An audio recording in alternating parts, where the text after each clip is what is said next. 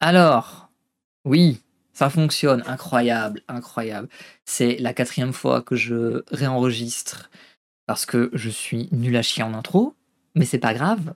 Euh, bonsoir à tous, bienvenue ici, euh, dans cet endroit incroyable où euh, je vais parler de moi, de ma masculinité.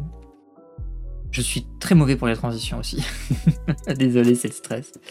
Euh, on va commencer par expliquer, je pense que ça sera un épisode introductif où je vais vous parler de pourquoi je parle devant un micro là maintenant et que j'ai l'air complètement débile, de pourquoi je veux... Hop, on change le truc. Je veux parler de moi et surtout pourquoi je veux parler de, de masculinité. Euh, en fait, moi, ça fait un moment que je vis au fin fond des enfers de la dépression, du mal-être, de la dysphorie, euh, alors pas de genre, mais on, en parlera dans d'autres épisodes. Euh, ça fait moi, je, vous dis, j'ai 28 ans euh, au moment où j'enregistre, bientôt 29, lol. Euh, et je sors globalement de 26 ans, 27 ans d'enfer mental, de dépression, de tentative de suicide. Et c'est intrinsèquement lié à la façon dont j'ai vécu pendant des années ma masculinité ou plutôt ma non-masculinité, le fait que pendant des années, j'ai refusé ce que j'étais, j'ai refusé de... Je, ne pouvais pas être moi-même pour des tas de raisons que j'évoquerai dans dans d'autres épisodes, mais je sais que je suis pas le seul. Je sais que je suis pas le seul à avoir des des réflexions, des questions, des inquiétudes aussi sur c'est quoi être un mec. Et j'ai envie d'en parler. Et euh, pourquoi pas aussi en parler avec vous, avoir des invités euh, sur des futurs épisodes et tout, mais on n'y est pas euh, encore pour l'instant. J'ai envie de créer cette émission sous une espèce de forme de journal personnel où je vais vous raconter des choses. Je vais vous parler de bah, de moi, de mon rapport au masculin et de comment je le suis devenu. Parce que bah on ne naît pas en tant que mec, hein, on le devient, spoiler. Et c'est une histoire qu'on raconte jamais dans aucune émission, aucun nulle part en fait. En tout cas, je n'ai pas l'impression que ce soit un sujet qui intéresse les mecs, particulièrement les hétéros, parce que Récemment, j'ai pas mal écouté euh, de podcasts là, sur Spotify, euh, concurrents et tout. Et le truc qui m'a vraiment frappé et qui est évident pour moi, euh, c'est que les mecs ne parlent jamais d'eux. Déjà, la plupart de ces émissions, genre couilles sur la table et compagnie, là, c'est la majorité des invités sont des meufs qui parlent des mecs, donc PTDR. Mais en soi, pourquoi pas, mais lol, vraiment gros lol. Et quand c'est des mecs qui viennent, bah en fait, ils parlent pas d'eux. Ils parlent pas de masculinité. Ils parlent pas des mecs. Ils parlent des femmes. Ils parlent des femmes, parfois en sous-entendu, parfois de façon directe, mais ils ne parlent jamais de masculinité. Je suis, enfin, en tout cas, pour moi, c'est évident que ils en ont rien à foutre d'eux. Ils en ont rien à foutre du masculin, ils en ont rien à foutre de. Bah, des mecs. Parce qu'ils sont hétéros et qu'ils aiment les femmes. Or, vu que moi, bah, je suis PD et que globalement, j'en ai rien à foutre des femmes, euh, j'ai envie que les mecs s'aiment en tant que mecs et se mettent à réellement parler d'eux et parler du masculin. Or, c'est un débat qui, pardon, qui je pense n'est pas possible pour les hétéros. Je pense pas qu'un mec hétéro ait réellement envie de, de parler du masculin. Parce que le masculin, bah, ça l'attire pas, ça l'intéresse pas. C'est pas ce qu'il a envie de devenir. Il a un, mec hétéro, il veut pas devenir masculin. Il veut devenir un bon mari, un bon père de famille, un bon époux. Euh, bah, c'est la même chose qu'un mari, hein, je me répète. Mais vous voyez, il y a ce truc où les, les, quand t'es un mec, tu dois devenir dominant. Et au final, pour moi, c'est ça, la masculinité. C'est devenir dominant. Or, moi, j'ai pas envie de dominer qui que ce soit. Je m'en bats les couilles. Je veux juste devenir moi-même. Et devenir moi-même, bah, ça fait un an et demi que je que je vais mieux. Ça fait un an et demi que je bah voilà, j'ai plus d'envie suicidaire. J'ai de moins en moins de crises d'angoisse, etc. Parce que je me suis mis à incarner une forme de comment dire de virilité presque caricaturale, presque parodique, mais qui moi, m'aide dans mon quotidien. Et quand je vois des, des, bourgeois de merde, dans des émissions de merde, qui nous expliquent que les mecs comme moi, on est toxiques, que les mecs comme moi, euh, on, est des... Euh, une vision euh, dépassée, de carré... Bref, qu'on est des cons, quoi et qui nous humilient avec leur vocabulaire de merde où on comprend rien de ce qui se passe, enfin de ce qu'ils disent, parce que c'est des théories sociologiques, il faut avoir fait bac plus 30 pour comprendre quoi que ce soit, bah ces gens-là, je les emmerde. Et je les hais, globalement. et pour moi, euh, ces gens-là n'ont aussi pas d'intérêt à ce que les mecs s'émancipent de, bah, du patriarcat simplement. Parce que bah, le patriarcat, il donne des rôles à faire, euh, des rôles à incarner pour les femmes et pour les hommes.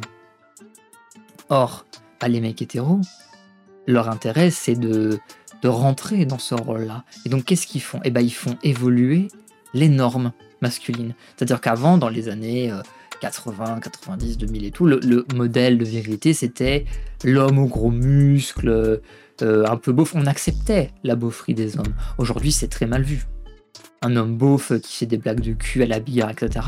C'est extrêmement. Euh, bah, c'est pas bien vu. C'est comment dire C'est plus la tendance. C'est plus le modèle de masculinité à incarner. C'est vu comme un truc de vieux con, campagnard du passé, etc.